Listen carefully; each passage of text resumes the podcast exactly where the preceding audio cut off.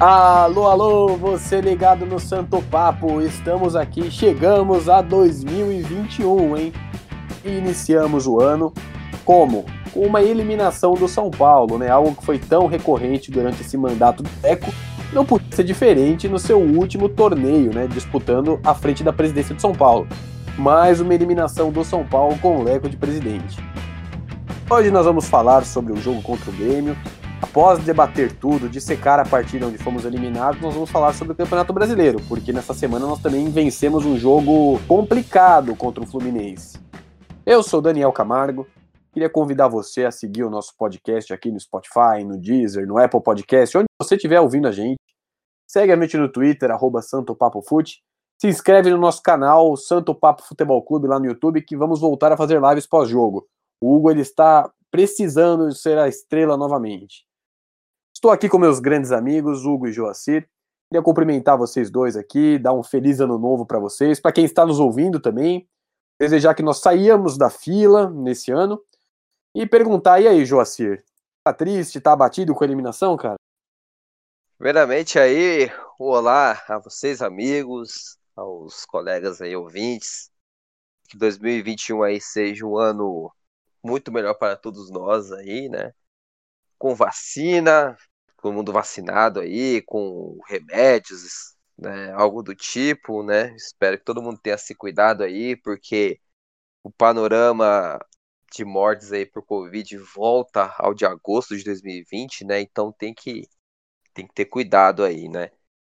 E que 2021 essa zica saia, né, cara? Essa zica de mata-mata aí que, ó, é te contar, viu? Cara, o retrato, é, assim, foi aquilo que a gente, tinha, a gente tinha conversado, né? Que muito do humor de um São Paulino aí que.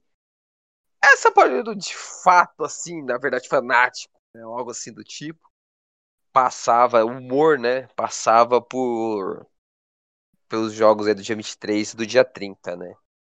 O meu sentimento de hoje é revolta generalizada é, por tudo, pela forma pífia que o São Paulo jogou, né? O time assim, sem brilho, sem intensidade, sem vontade, né? É, as mexidas ridículas do Fernando Diniz e principalmente com a arbitragem tosca, né, do, do árbitro aí que veio do Rio de Janeiro, que picou o jogo total, totalmente assim, né, os 90 minutos todos ali. Enfim, né, vamos lá com essa com esse ar, né, essa voz é, tão inspiradora que que eu estou, né? Toda essa motivação. Que, se, que tudo seja o inverso para esse 2021, né? E pelo menos do brasileiro a gente saia da fila, né? O São Paulo nunca passou uma década sem ganhar o Campeonato Brasileiro e temos a chance aí de continuar com essa marca. E você, Hugo, decepcionado com ontem? Não tem como estar tá feliz, né? Satisfeito. É, meus amigos, é isso mesmo. Bem, bom dia a todos, olá a todos nosso amigo Daniel, conduzindo o programa sempre tão belamente. Joaci também com uma voz animadora, empolgante. E aos nossos queridos ouvintes de todas as partes do planeta, um feliz 2021 para todos que não seja um 2020 parte B, né? Inclusive que a gente possa ser campeão, acabar de vez com essa sina de só derrotas. É, realmente não tem como estar tá feliz, não, tá com, não tem como estar tá alegre, porém, pezinhos no chão, que há, há coisas boas que podem vir a acontecer. Não está tudo acabado, é, não seria também a primeira eliminação na temporada, e a equipe conseguiu, é, de um jeito ou de outro, retomar o rumo e brigar por coisas grandes. É, vamos esperar, né? Que as coisas melhorem para nós. Tem possibilidade disso acontecer. Então vamos esperar para que isso de fato aconteça. Vamos começar a falar sobre os assuntos que dessa semana que passou. Obviamente, o assunto principal vai ser a nossa eliminação contra o Grêmio no Morumbi, mais uma. Hoje vamos começar falando sobre isso. O Joacir, que se dizia vacinado, talvez tenha sentido bastante. A partida não foi fácil de se assistir. Então vamos começar com você mesmo, Joacir. O que, você achou do jogo em si? O São Paulo não mereceu ganhar em momento nenhum, né? Cara, a questão é de ser vacinado vai até o ponto 2, no sentido que por exemplo, se o São Paulo tivesse sido eliminado ontem jogando bem, tivesse eliminado como se fosse na primeira partida ali, sendo melhor que o Grêmio. Beleza. O que não pode é ser eliminado da forma apática que jogou, né, cara? É isso daí que me deixa com raiva. Eu acho que todo, todo torcedor do São Paulo hoje tá com raiva disso, né? Porque a gente não viu em nenhum momento o time que queria ganhar de qualquer forma, sabe? A gente viu um time que achava que tocando daquela forma poderia chegar. Não sei se é por medo, não sei se é por vaidade, não sei o que aconteceu, não sei. É, em nenhum momento a gente viu um time que quis abafar o, o Grêmio. É, nos 15, 15, 20 primeiros minutos de jogo, dava. Já tinha amostras aí do que seria. O São Paulo teria que ter é, entrado nessa partida como entrou como Atlético Mineiro, por exemplo, mordendo o Atlético lá em cima, entendeu? Para tentar achar um gol, chutar fora da área ou coisa do tipo. Que chute perigoso de fora da área o São Paulo deu? Nenhum. Sendo que tem jogadores que, que chutam bem de fora, né?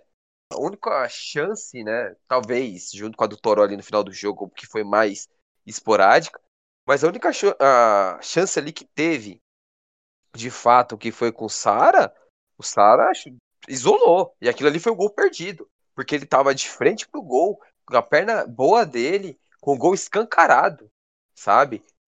Quis chutar pra tirar do goleiro e chutou pessimamente, né? Então, é, é, muito da revolta vem disso, não vem, por exemplo, da questão de estar vacinado, não sei o quê. É, como eu falei antes do, das semifinais, o Grêmio era o pior adversário possível para o São Paulo enfrentar, justamente porque o São Paulo do Diniz não consegue encaixar contra o Grêmio. Já foi. É, foram quatro partidas, o time sequer fez um gol. Né? É, vamos lembrar, 3 a 0 no passado lá na Arena, Grêmio. 0x0 no primeiro turno do Brasileirão, 1x0 na Arena Grêmio e a semifinal agora também foi 0x0. Então, assim. E, e, também eu falei antes do, do, do, episódio da semifinal, né? Logo depois que o Grêmio tomou aquele 4x1.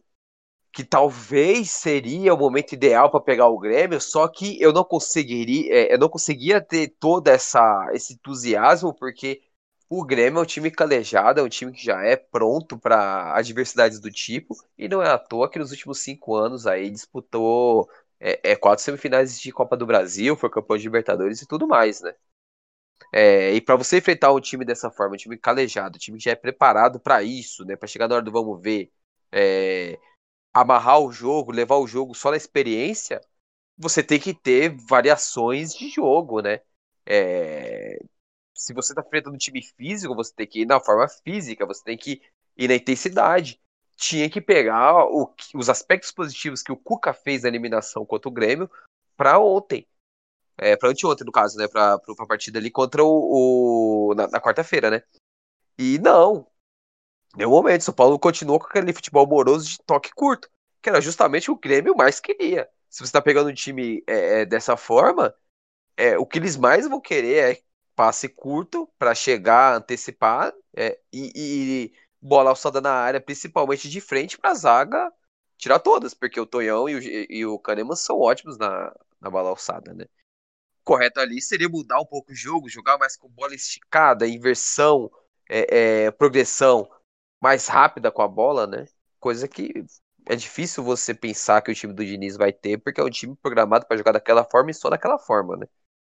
Aí é isso, né? A gente vai falar mais um pouco aí depois sobre inscrições e coisas do tipo, né? Mas o que fica é o sinal de alerta é, para o brasileiro no sentido de a forma modorrenta que o time jogou cria uma certa insegurança e um medo, um temor para o torcedor que na hora do vamos ver, quando pegar os adversários mais fortes, sei lá, contra o Inter ou contra o Flamengo ou contra os pequenos aí, ou pequenos não, né? Contra os times que estão ali na zona de rebaixamento, ali como Coritiba, que vão jogar mais ou menos ali da forma que o Grêmio jogou, se o São Paulo vai ter esse mesmo futebol é, é, é, borocochô que teve, né? É, esse é o alerta que fica, o, é o temor do que pode vir, né? Então São Paulo sai com a moral um pouco mais baixa porque não soube se impor no momento que deveria, né? Hugo, o São Paulo aí, pegando do que o Joacir falou, mostrou deveras incapaz de jogar contra um time que joga daquele jeito que o Renato Gaúcho mostrou? Catimbeiro, um time que joga com resultado, atrás da linha da bola, deixando o São Paulo criar. Porque eu acho que o Arboleda foi o criador de jogada do São Paulo contra o Grêmio, né? Então, é interessante notar isso, que realmente é, acontece aquilo que a gente já falou em outros episódios sobre o esquema de jogo do São Paulo encaixar contra o adversário. Que quando encaixa é sucesso, a equipe rende muito bem, a mídia em geral aplaude, Diniz é exaltado, jogadores é, são elevados a um outro nível e os gols saem. Entretanto, quando esse esquema, a forma de jogar não encaixa com o adversário, acontece coisas como a gente viu por exemplo, nos três jogos contra o Grêmio, ou quando a gente viu contra o Corinthians. E parece, dá a entender que o Diniz não tem outra forma de jogar. É aquela e pronto. É uma que ele não consegue derrotar o Grêmio. Ele não consegue jogar contra o Grêmio. Ele não tem uma outra estratégia para enfrentar situações como essa e que viriam. Não é descobrir a roda, não é uma profecia, um cara que veio do futuro e disse. Todo mundo já imaginava que o jogo contra o Grêmio, as duas partidas seriam duras, seriam feias, seriam disputadas. Todo mundo sabia. Não era novidade para o Diniz que o Grêmio poderia e tinha grande chance de jogar daquela forma como jogou, é, dedicando tudo a não levar gols e a anular o São Paulo aproveitando as oportunidades que tivesse lá na frente, como teve e como aproveitou. E aí venceu a primeira partida, que foi fundamental, na segunda se defendeu e, e o São Paulo está eliminado. E aí a gente faz um contraponto com o próprio Renato Gaúcho. O Grêmio não joga daquela forma sempre. Se você pegar aí os últimos jogos dele, ele tem uma, uma, forma diferente de jogar, mas especialmente para o São Paulo. E aí nas três partidas, incluindo a primeira pelo Campeonato Brasileiro, o, o Renato Gaúcho soube montar uma equipe que anulava o São Paulo. Ele mudou a sua forma de jogar, ele fez um outro esquema, ele se preparou para anular o São Paulo. Muito ainda também é, por conta do resultado positivo na partida de ida, que facilitou um pouco as coisas. Digamos que se fosse o contrário, São Paulo tivesse aproveitado aquelas duas, part... aquelas duas oportunidades no jogo de ida e tivesse vencido o jogo. Renato Gaúcho não entraria com a mesma postura que entrou no... na última partida. Não seria assim. Ele mudaria. O Diniz não. O Diniz ganhando ou perdendo, vai sempre com a mesma é, é, forma de jogar. Gera no torcedor a mesma expectativa. O que, que ele vai esperar para o jogo? É isso que teve. Então, cabe ao Diniz essa reflexão e essa crítica. Ele tem que preparar formas diferentes de lidar com o jogo. Ainda mais é, se tratando do campeonato, que é um campeonato totalmente diferente do campeonato brasileiro. A Copa do Brasil exige muito mais empenho, gana, vontade e vitória pela vitória do que um desempenho de bola jogada como é num campeonato longo como o campeonato brasileiro. Então isso ele tem que se reavaliar e assim não espere facilidades nos jogos finais do campeonato brasileiro porque aparenta que as outras equipes estão todas de olho no que o Grêmio fez e não me admira que outras equipes, não todas, mas outras também engrossem muito o caldo pro nosso lado, visto que o Grêmio conseguiu um baita feito de fazer o São Paulo ser inoperante nas três partidas que teve. É, e aproveitando que a gente está falando de tantos erros que o São Paulo cometeu, já queria perguntar aqui para vocês, é, começando aqui por você, Hugo, o que que o São Paulo, o Diniz, deveria ter feito de diferente. Eu vou começar falando que, na minha opinião, o Diniz entrou com o Tietchan na posição do Luciano, isso funcionou contra o Atlético Mineiro porque era um fator novidade e o Atlético Mineiro é um time que sai para o jogo. Precisando do resultado e penetrar numa defesa que é fechada, eu acredito que, por mais absurdo que pareça, porque eu não sou fã do jogador, talvez um Vitor Bueno ou até mesmo o Toró, que tem o chute de fora da área, seria uma, uma opção até melhor que o Tietê. E o que vocês fariam diferente? Eu penso, eu penso exatamente como você. E assim, não é querendo dar uma de engenheiro de obra pronta, mas eu acredito que o Diniz ele inverteu a estratégia de jogo nas duas partidas. É, o que, que você bem trouxe aí sobre o Tietchan contra o Atlético Mineiro? Outro ponto interessante é que o Atlético que precisava vencer e não São Paulo. O São Paulo já tinha uma diferença de pontos boa para eles e eles que jogavam pela sobrevida no campeonato para encostar no São Paulo que era líder e que ainda é líder para poder então brigar pelo título. Então, que que o Diniz fez? Poxa, vou botar o Tietchan e aí teve aquela aquela sacada dele e aí eu dou méritos totais ao Diniz é, conseguiu fazer o Titi jogar o que a gente jamais viu na vida. Eu acho que ele nunca fez uma partida como aquela, perfeita, que, que destrambelhou tudo ali, deu nó na cabeça do São Paulo. Mas tinha essa questão de que o Atlético precisava ir do resultado. Enquanto no jogo contra o Grêmio era o contrário. Ele foi meio que para cima, forçando até um pouco o Luciano, que vinha de lesão é, no jogo já de ida, e perdeu. E pro jogo de volta, que era quando ele precisava atacar, ele foi com o Tietê. Então eu acho que a estratégia foi um pouco invertida aí. Se ele talvez fosse com o Tietchan na primeira partida, é, segurando mais o jogo e, e, saindo de lá com um 0 a 0 ou até mesmo 1 a 0 a favor, no jogo de volta ele poderia apostar no Luciano, porque o Grêmio iria sair mais pro jogo, seria obrigado, não teria outra alternativa não jogaria tão fechado e assim teria mais espaços para nós. Então, acredito que a opção, lógico, Luciano não poder jogar, mas talvez a mais certa seria ou o Bueno ou o Toró. Apesar do Toró não ser recorrente na equipe principal, apesar dele não ter tanta confiança, mas uh, pela, pela característica do jogador, fez falta uma companhia ao Brenner ali, que estava brigando sozinho contra os a defesa do, do Grêmio e passou mal ontem. Ah, então, sobre ter entrado com o Tietchan, é, o conhecido aí com que o Hugo falou, eu teria entrado com o Tietchan é, na primeira partida. Óbvio, agora se é, falar isso daí é ser como engenheiro de obra pronta, né? Mas não sei se valia a pena ali é, ter forçado o Luciano. Ok, dizem que essa lesão, né? Falaram que essa lesão não tem relação com a anterior, né? Mas eu li uma explicação que a lesão, essa lesão, né, que ele teve, é, pode ser sim consequência de outra, de alguma outra lesão do tipo na perna é, causar o estouro desse cisto, né? É uma espécie de cisto que que estava no na parte posterior ao joelho, né? Dentro do joelho, assim, né? Então a forma de andar errado por causa da dor, né? Faz com que se inflame e o que aconteceu foi essa, esse estouro, né? Que deu essa inflamação. Não sou nenhum especialista do tipo, mas foi o que eu li é, é, e escutei, né? De explicação sobre o que aconteceu com o Luciano. É, e assim, até acho que fez sentido, cara, ele entrar com o Tietchan.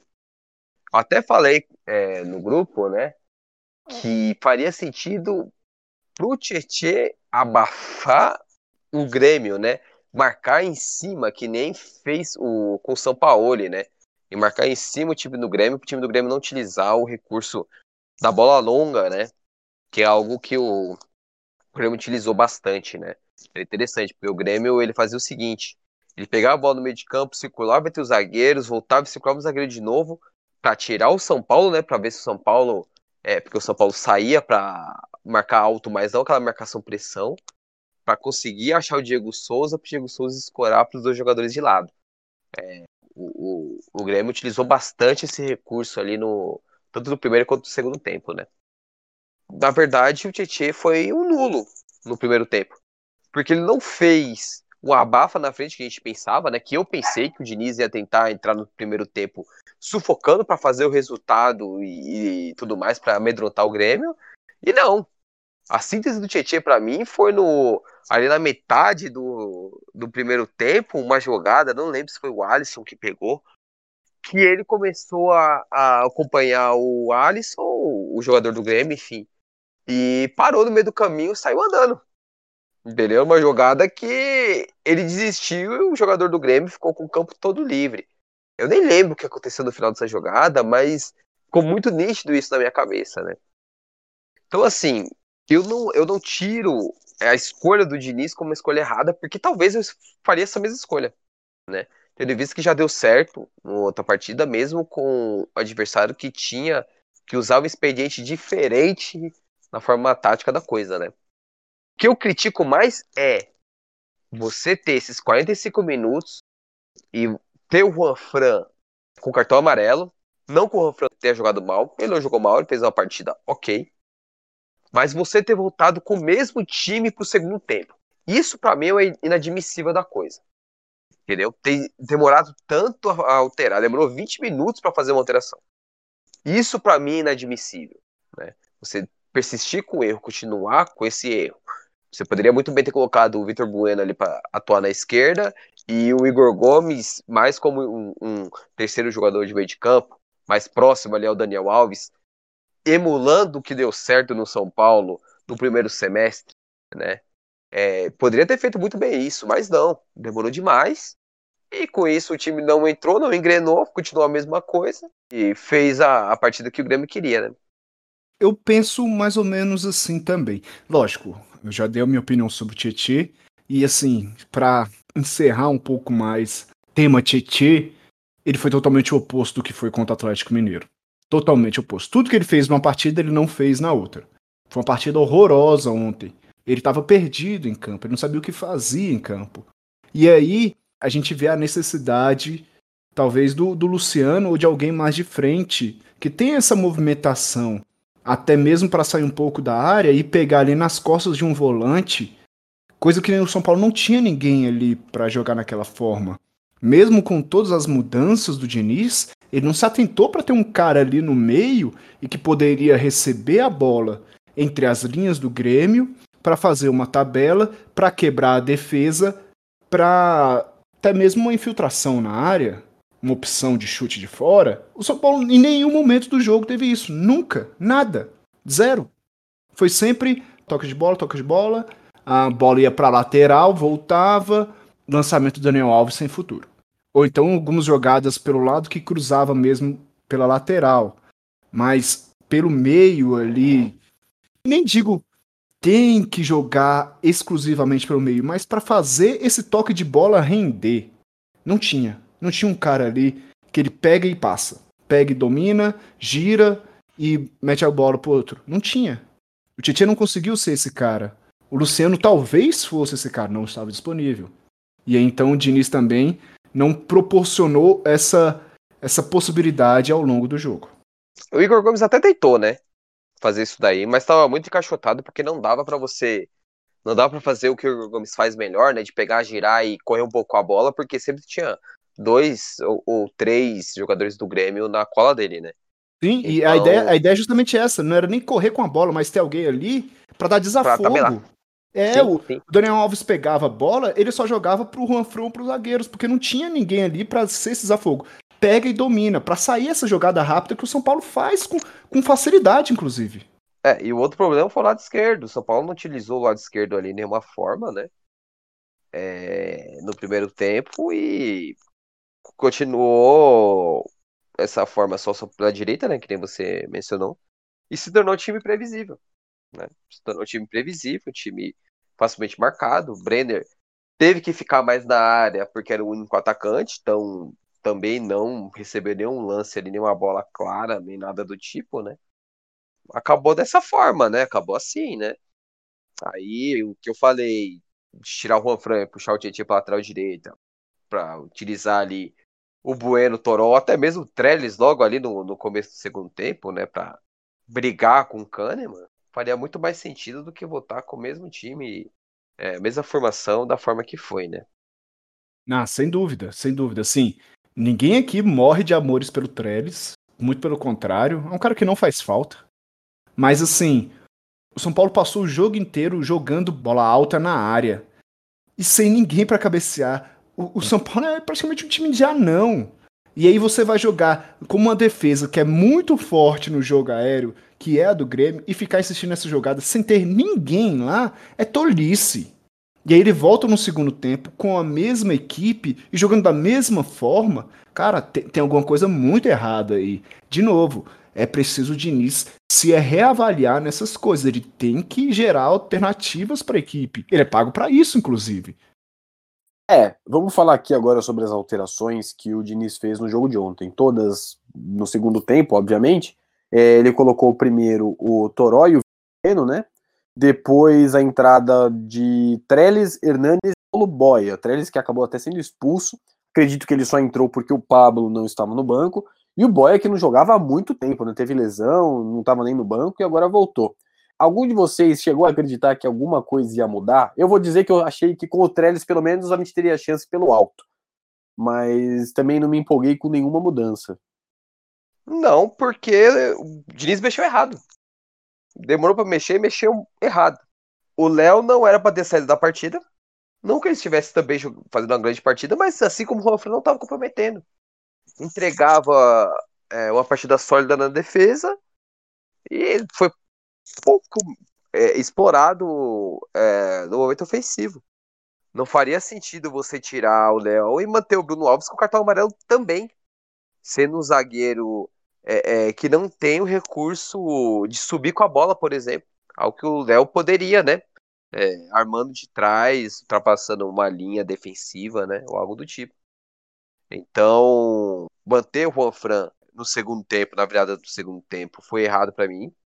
Ter tirado o Léo foi errado para mim também. Eu teria ficado com ele. Até porque o Luan também sentiu, né? O Luan saiu porque sentiu uma, uma dorzinha ali, né?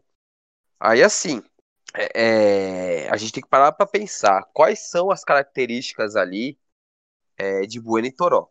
Né? A partir do momento que você tirou o Léo, você vai ter que mandar alguém ali pro lado, pro lado esquerdo, né? Eu vi Tietchan fazendo lateral esquerda, vi Toró e Sara fazendo lateral esquerdo. Então, assim, se você tá precisando de armação pelo meio, você vai tirar o Sara para ser lateral esquerdo, não faz muito sentido isso para mim, né? E o Bueno, tanto o Bueno quanto o Toró, são dois jogadores que gostam de jogar mais pelo lado esquerdo. O Diniz colocou o Toró para jogar do lado esquerdo, ok, mas muito longe do gol. Toró não é jogador para criação. Toró é um jogador de finalização. Ele não tem técnica, ele tem força e chute. Bom, o Toró é isso. O diferencial do Toró é isso.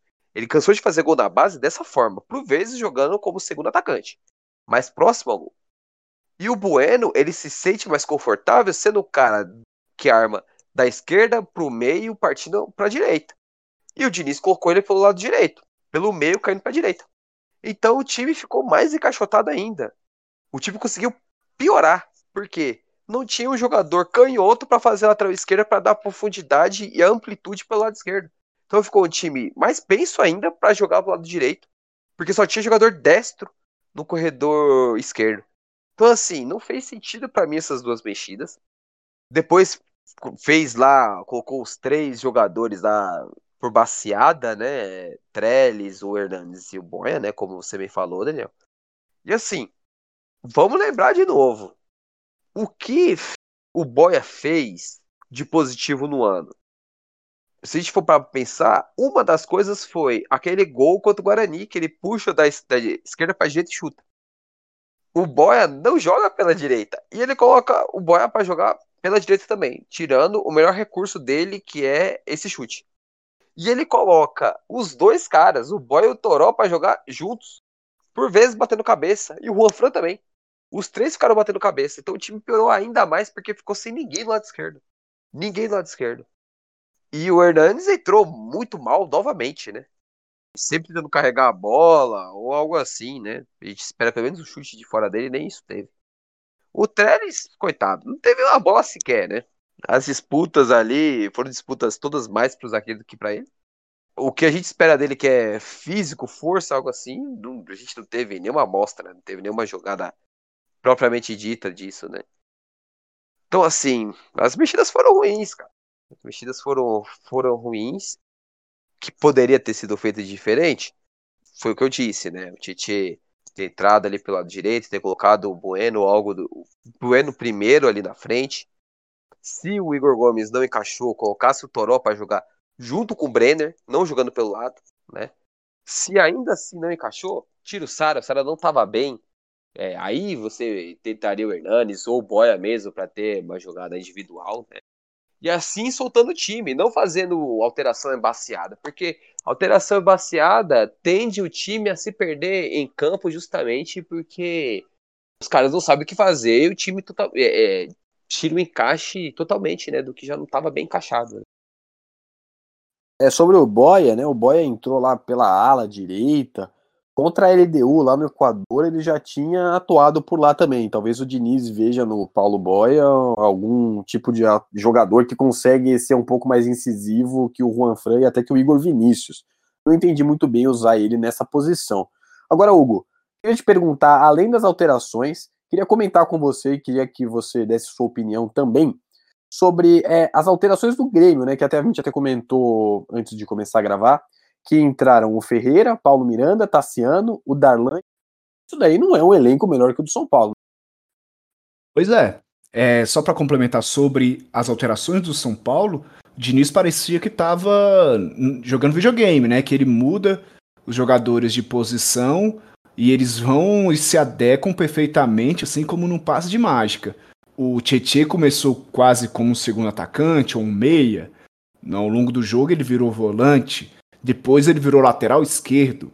O cara tem que ser uma máquina, né, para poder fazer todas as posições bem. E assim, ele tá inserido dentro de um jogo, ele, ele tá ali no, no calor ali do, do, do, momento, ele tá ali se adaptando àquela forma de jogar. Aí daqui a pouco ele passa para fazer outra. Aí daqui a pouco ele passa para fazer uma outra totalmente diferente. Então, é difícil, né? O, São Paulo fez alterações ruins e mudanças dentro da equipe ali, de posicionamento, de função, que também são ruins, são sem resultado. Tudo que o Joacir falou, eu, eu concordo totalmente com, com relação às mudanças. Ele colocou jogadores, talvez até os jogadores certos, entre aspas, mas para fazer funções que eles não fazem, que eles não rendem. Então, errou tudo. Mas aí, tem um questionamento, né, que muitos falam, ah, o São Paulo tem um elenco curto, elenco ruim, elenco fraco. Do, da parte dele ser curto, eu até concordo. Dele ser fraco, há controvérsias, porque a gente perdeu para um elenco que é no máximo igual ao nosso. Não é melhor que o nosso. Não é. O Grêmio não é, não tem um elenco melhor que o nosso. E os três jogos comprovam isso. Em três partidas foi um gol. E três partidas bem ruins de se assistir. Você comparar aí a situação do elenco, a gente vê que o, o Grêmio colocou Paulo Miranda para segurar o jogo. Paulo Miranda não é melhor que qualquer um dos nossos zagueiros e por muitas vezes ele faz a lateral direita porque o Grêmio não tem essa opção. Então não dá para falar que o elenco é incrível. Colocou o Darlan no lugar do Jean-Pierre, que também não fez uma grande partida, de novo, apesar da postura do Grêmio ser diferente da habitual, mas ele não fez uma boa partida. E o Darlan, nem de longe, é um craque da volância. Colocou o Tassiano também, que ele é muito mais reconhecido pelo seu vigor, pela sua vontade, do que pela bola jogada. E colocou o Everton, que esse dispensa comentários, estava aqui no São Paulo há pouco tempo e ninguém tem muito o que dizer de bom dele. Então, se comparar os elencos, usar a justificativa que o São Paulo foi eliminado porque tem um elenco ruim, é muito feio, convenhamos. É melhor a gente analisar o jogo, as alternativas de jogo e que o Renato conseguiu é, anular o São Paulo totalmente. E que o Diniz ficou sem ideias é muito mais justo, muito mais correto a gente avaliar aquilo que de fato é essencial, que justifica mais o resultado do jogo do que coisas alheias que não fazem muito sentido. Muito bom. Então agora vamos para o nosso último quadro sobre o jogo contra o Grêmio, que vai ser o pior e o menos pior da partida. Joacir, manda bala. É, vamos lá então, né, é, Daniel? É só ressaltando aí, né, que eu falei no começo do, do EP, da, sobre a arbitragem. A arbitragem foi muito ruim, sim, no sentido de não deixar o jogo fluir, em querer amarrar o jogo, em ser muito conivente com o que Kahneman, Diego Souza e afins choravam e tal. Só que isso não é desculpa e não pode ser desculpa. São Paulo só teve duas chances claras de. Três, se a gente for muito bonzinho, né? Com o Sara ali, com a lança do Sara ali no, no jogo de quarta. E não teve capacidade de acertar o gol. Então, de fazer o Vanderlei ter uma defesa difícil. Só o Brenner ali na cabeçada do jogo ali da, da primeira partida, né? É, então, assim, não pode servir como desculpa, mas que inflama o comportamento do jogador dentro de campo, isso é inegável, né? Então vamos aí, né? Eu vou colocar o Arboleda como o melhorzinho em campo. Gostei bastante da partida do Arboleda. Eu acho que ele foi bem no combate que teve ali com é, os jogadores de lado do Grêmio, com é, o Diego Souza e tudo mais, né? Ele, por vezes, foi um armador, né? De um time cachotado, conseguiu achar bons passes, apareceu bem, né? Então, é, eu vou colocar o Arboleda. O Arboleda vem sendo aí um dos melhores jogadores do São Paulo dos últimos, sei lá, oito, oito jogos. E ontem ele, se a gente for colocar numa média, ele ficou um pouco acima, né? Cara, e pior em campo, putz, pior em campo é algo é difícil, hein? Porque o time foi muito abaixo. Eu vou colocar o Sara, cara, como pior em campo. Perfeito. É, eu vou colocar o Sara como pior em campo, porque o Sara, de novo, foi uma partida com decisões erradas, com passes errados, com finalizações erradas. Vem ali numa fase de 3, 4 partidas abaixo. Isso é preocupante, porque o São Paulo precisa muito do Sara como essa engrenagem, né? Assim como precisa do Reinaldo, que eu disse que faria essa falta, né? Não que o Reinaldo seja, nossa, espetacular, não, mas o Reinaldo tem uma característica diferente do Juan Fran. Então ele faz essa armação pelo lado esquerdo e os caras têm mais confiança nele, né? Algo que não teve no Léo. E o, o Sara também é essa outra engrenagem que faz o time dar certo, né? E eu vejo que ele tá abaixo fisicamente. Como que eu vejo isso? Vamos lembrar da partida contra o Santos? Como que o Sara fez o gol? Apertando, roubando e fazendo e, e chutando no contrapé ali do goleiro, né? Contra o Flamengo, ele apertando lá em cima. Contra eh, o Atlético Mineiro, ele também apertando. Também parece que o Sara tá um pouco abaixo fisicamente. Algo que acontecia com o Igor Gomes, que a gente falava, né? Que via que parecia que fisicamente ele não tava no auge, né? Então, para mim, isso vem acontecendo com o Sara. É, tem que voltar a jogar, né? Vai ficar essa semana aí descansando para enfrentar o Red Bull que consiga retornar aí sua plenitude técnica, porque faz muita falta. Muita falta, né? Perfeito. É, eu acho que o melhor da partida, acredito que vá para o Arboleda também, foi o jogador que mais tocou na bola, o nosso armador da partida. Acredito que intencionalmente, por parte do Renato Gaúcho, foi deixar essa armação na mão do Arboleda, ou nos pés, né, no caso. E o pior da partida, para mim, não é difícil, não. Para mim foi o Sara, assim, de longe. O cara tá jogando muito mal. E que nem o Joacir bem disse, o São Paulo bem passa por um Sara funcionando, tomando decisões certas, acertando assistências, que nem foi contra o Flamengo lá no jogo de ida, que ele foi decisivo. Então o Gabriel Sara precisa acordar e o Diniz também precisa começar a cogitar tirá-lo quando ele não vai bem. E você, Hugo? Que para quem são os seus deméritos dessa partida? É, rapaz, essa, essa tá, cada, tá ficando cada dia mais difícil a gente escolher, hein? Se a gente jogar 15 partidas contra o Grêmio, vai ser difícil a gente escolher e talvez a gente mude cada jogo esse voto aí, porque tá sendo terrível jogar contra eles. Mas assim, eu vou seguir o voto de vocês pro melhor. É, o Arboleda, ele foi consistente, ele salvou outras oportunidades que o Grêmio poderia ter. Ele fez o que o zagueiro deveria fazer e ainda se propôs a fazer até mais, né? Como vocês disseram aí, sair o jogo, dar algumas enfiadas de bola pro Juan Frank, ele conseguiu algumas vezes, e a bola ficava mais tempo no pé dele por questões óbvias. Então, meu voto de melhor da partida vai pro Arboleda. Os goleiros, tanto o Vanderlei quanto o Volpe, nem sujaram a camisa em nenhuma partida, não fizeram praticamente nenhuma defesa, nem foram exigidos. Então, não dá nem para contar, é como se eles nem estivessem na partida. Agora, o pior o pior, a gente já tá decidido, né? Já são dois votos pro Sara. Então eu vou dar essa menção desonrosa ao Sara, que vem de três partidas muito fracas, mas muito fracas. E ele, quando faz partidas horríveis, o São Paulo parece que acompanha. A gente precisa dele em forma. E aí eu tenho uma teoria, uma máxima que eu levo comigo, que os jogadores bons jogam mal quando não sabem o que fazer dentro de campo. Nessas últimas três partidas foi justamente isso não sabia o que fazer, como vencer o adversário. E aí o jogador acaba que sucumbindo. E é até normal, o Sara é novo, muito novo, saiu da base esse ano.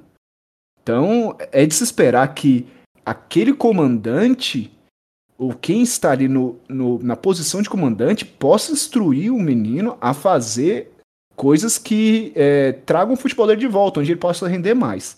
Mas o meu voto não vai para ele. Tá? Depois desse textão todo, eu vou votar no Daniel Alves, tá? E aí não é pegação de pé, não. Mas qualquer um que está nos ouvindo aí pode ver que a quantidade de passes que ele errou ao longo do jogo foi uma coisa absurda. E assim, a gente não tá falando do Arboleda errar passes, a gente tá falando do Daniel Alves. O cara só não ganhou Copa do Mundo. Ele já venceu tudo que um jogador poderia vencer. Ele vem com uma alta expectativa, ele tem técnica suficiente para acertar esses passes horríveis que ele acerta, que ele erra, né, na verdade. Então, ele poderia ter oferecido muito mais. Eu peguei alguns dados aqui, por exemplo, para ver o desempenho também do Daniel Alves. O São Paulo teve 15 faltas a favor e 10 escanteios. Nenhuma chegou nem perto de fazer algum mal, levantar os cabelos de alguém lá do Grêmio. Nada, nada. E eu acredito que o Daniel Alves tenha batido quase todas dessas faltas e escanteios. Terrível. Outra coisa, a gente comentou rapidinho, aqueles lançamentos infrutíferos dele. Pra quê? O São Paulo nunca joga assim. São Paulo é bola no pé, bola no chão. No primeiro jogo, as duas oportunidades foram bolas no chão que ele criou. Então, é, ficar nesse lançamento para ninguém é você devolver a bola para quem só quer se defender. É, é, bizarro isso. Você tem a posse de bola, e foi 70% de posse de bola de São Paulo, infrutífera. E quando tinha, entregava. Então eu vou dar o, o meu voto para ele, um voto de protesto de pior do jogo pro Daniel Alves. Aquele escanteio que ele bate, né? Que a bola vai devagar, aberta pra caramba. Não tem jogada com aquilo. O Arboleda não consegue colocar força numa cabeçada numa bola fraca daquelas. Escanteio é o Reinaldo que tem que bater. Na ausência do Reinaldo, vai até o Diniz, mas não deixa o Daniel Alves cobrar. Agora, virando a página da eliminação, que é o que eu espero e acredito que todo São Paulino espera, que esse time vire a página e passe a encarar o brasileiro com na situação que estamos, São Paulo continua em condições claríssimas de ser campeão brasileiro. A briga pelo título é realidade e provavelmente vai brigar até o final se não ganhar antes. Então, já queria perguntar aqui, Joacir, a eliminação vai pesar para o São Paulo? O que, que você acha, a sua experiência com isso? A experiência todo São Paulo tem, né? Agora, Ai, é, é, o X da questão aí é o seguinte. Agora a gente tá no, na reta final de temporada, né? Na reta final de Brasileirão aí, faltando 11 partidas pro São Paulo, né? 11 rodadas. E o São Paulo passou daquela fase, não está mais naquela fase de ah, o time encaixado, né? Quem sabe tem chance de chegar e tudo mais, né? Não. Agora o São Paulo é o favorito a ser campeão. É o time que está a sete pontos aí dos badalados é, é, times de, de Sene e São Paulo, né? E é o time a ser perseguido. Então é o time que vai ser alvo de estudos e, e coisas do tipo, né? Então é, a tendência é que mais times joguem que nem o Grêmio jogou. Acredito que o Inter pode entrar aqui é, jogando dessa forma, Atlético Goianiense jogar assim em Goiânia, é, o Coritiba jogar dessa forma aqui, o Ceará vai jogar desse jeito aqui, porque já jogou desse jeito no passado, né? E, enfim, é, agora é o momento que vai separar os homens dos meninos, né? É o momento que o time tem que entrar e continuar com a mesma confiança, com o mesmo foco que estava, de certa forma, vencendo, né? Nos últimos, sei lá, três meses. Para mim, o ideal para tirar essa adrenalina negativa ou algo assim fosse que a partida seja ali no, nesse final de semana, justamente para ser mais ou menos ali o que, que houve ali com é, é, depois de da partida contra o Corinthians, né, que foi contra o Atlético Mineiro, e contra o Grêmio ali, que também não foi tão bem, a partida contra o Fluminense, né. Porém, é, é tendo em vista aí que o Sara não tá bem fisicamente, o Igor Gomes deve estar tá cansado, é, Luan teve queixas ali de lesão. E o Luciano também é, tem essa lesão. Esse intervalo de uma semana, acredito que seja providencial ali, necessário para essa recuperação física, até mesmo é, é, emocional, porque espero, né, que seja o momento que o pessoal vai curtir um Réveillon em família, sem é, festas e nada do tipo, né? É o que eu espero, que a gente espera, né? Pra voltar aí na. Não sei que dia que eles vão voltar a trabalhar, talvez. Mas pra voltar revigorado ali para essa é, esse sprint final de, de brasileiro, né? Então, assim, tendo em vista é, é, todo contorno das adversidades, ainda dá para confiar no time. Na minha contagem, faltam seis vitórias. Por que seis vitórias? Número alvo, número alvo a ser batida, a chegar, são 74 pontos. 74 pontos é o número que o Santos teve ano passado. Nenhum vice-campeão superou 74 pontos. Acredito que esse ano não vão superar também, né? Porque se a gente for para pensar ali, Atlético Mineiro, Flamengo, até mesmo São Paulo, que é menos oscilante, oscilam. São Paulo bem menos, porque o São Paulo ficou muito tempo, né? Dois, três meses ali sem perder. Mas é, são times oscilantes. Então eu não consigo ver, por exemplo, o Atlético Mineiro chegar e passar né, barreira de 74 pontos, o Atlético Mineiro tem que ganhar 9 em 11 jogos. Eu acho muito difícil o Atlético Mineiro conseguir. Muito difícil. Vai ter que pegar um, aproveitamento superior a 80%, né? Coisa ali de 81%, 82%, por ali. Eu acho muito difícil você pensar nisso. Um time que é tão oscilante, que vem tão, jogando tão mal como vem o time do São Paulo. De pegar ali o, o Atlético Mineiro quanto o Atlético Paranaense, que não jogou bem, quanto o Curitiba também não jogou bem. É, não jogou bem, foi péssimo contra o São Paulo. Então, assim, é, não é um time que é, você se confia. Vai ter também mais tempo livre, porque não vai enfrentar o Santos, né? Então, assim, tem esse porém.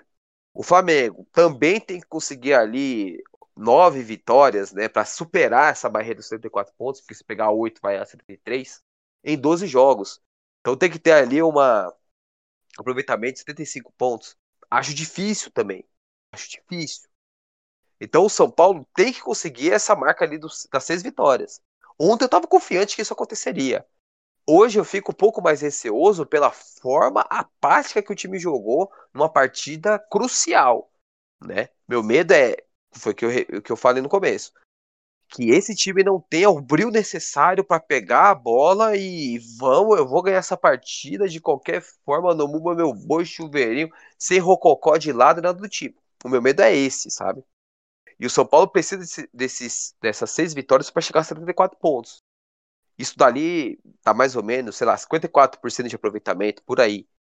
E depois disso, um ou dois empates ali já para fechar a marca de 76 pontos, que é a marca do que é mais tranquila, né? O Hugo, São Paulo segue favorito para você? Para mim, obviamente que segue, né? É, para mim, para mim também.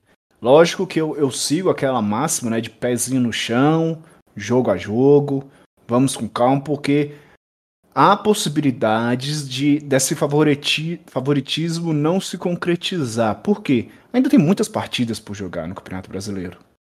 Então a gente tem que ir com calma. Não precisa ir fazendo projeções. Eu sou praticamente contra isso no, no, na situação do São Paulo. Quem tem que fazer cálculos são os que estão abaixo na tabela. Quem tem que torcer por ai, fazer conta são os outros. O São Paulo tem que fazer o jogo dele. Próximo jogo é contra o Bragantino, o Red Bull Bragantino, que pense somente nele. Não pense em fazer 30 pontos, 15 pontos, 20 pontos. Não, não pense assim. Pense em vencer cada jogo por vez. E assim, é, é possível. É muito possível. A vantagem é boa. É, de, a distância do primeiro para o segundo é agradável, né? Dá ao São Paulo esse favoritismo e ele é de fato o favorito neste momento a ser o campeão brasileiro. Mas isso tem que se concretizar com o passar dos jogos. Lembrando, de novo, né, que nesse episódio a gente meteu o pau no Diniz aí, mas temos que também dar o braço a torcer e elogiar dele ter colocado a equipe titular contra o Fluminense. Se com os titulares já foi apertado do jeito que foi, né, e a gente tem que agradecer também do Caio errar um gol lá aos 40 minutos, né, daquela jogadaça do Fred que ele mata no peito, dá uma cavadinha e deixa o jogador na cara do gol para encobrir o Volpe a bola sai. A gente tem que agradecer aquela vitória. Porque muitos falavam, ah, tem que poupar para o jogo contra o Grêmio. Beleza, a gente estaria eliminado e, e vendo a, a diferença de pontos cair. Então, tem que dar o parabéns pro Diniz ter jogado com a equipe titular, ter levado a sério. Eu acredito que no brasileiro a pegada é outra da Copa do Brasil. O jeito de jogar se encaixa mais. Você não precisa ser necessariamente um time copeiro, brigador, essas coisas todas. Dá para o São Paulo sonhar com coisas maiores. Então é possível sim que a gente concretize esperemos que de fato se concretize esse título. Pelo amor de Deus, eu não aguento mais perder, gente vai ganhar esse título se os deuses do futebol quiserem. E olha, sem, sem querer prometer nada, mas já prometendo, tem sorteio de camisa também, caso o São Paulo vença o Campeonato Brasileiro. Agora, vamos falar sobre o jogo contra o Bragantino. São Paulo vai enfrentar o Bragantino fora de casa, sem o Luan, mas provavelmente com o Luciano. Jogo na quarta-feira, 21 e 30, né? Vamos ter a semana inteira para treinar. Hugo, dá para ganhar, cara? É possível, mas não vai ser fácil. Ainda mais com a ausência do Luan, né? Então, é de se esperar que a correria do Bragantino venha para cima da gente aí.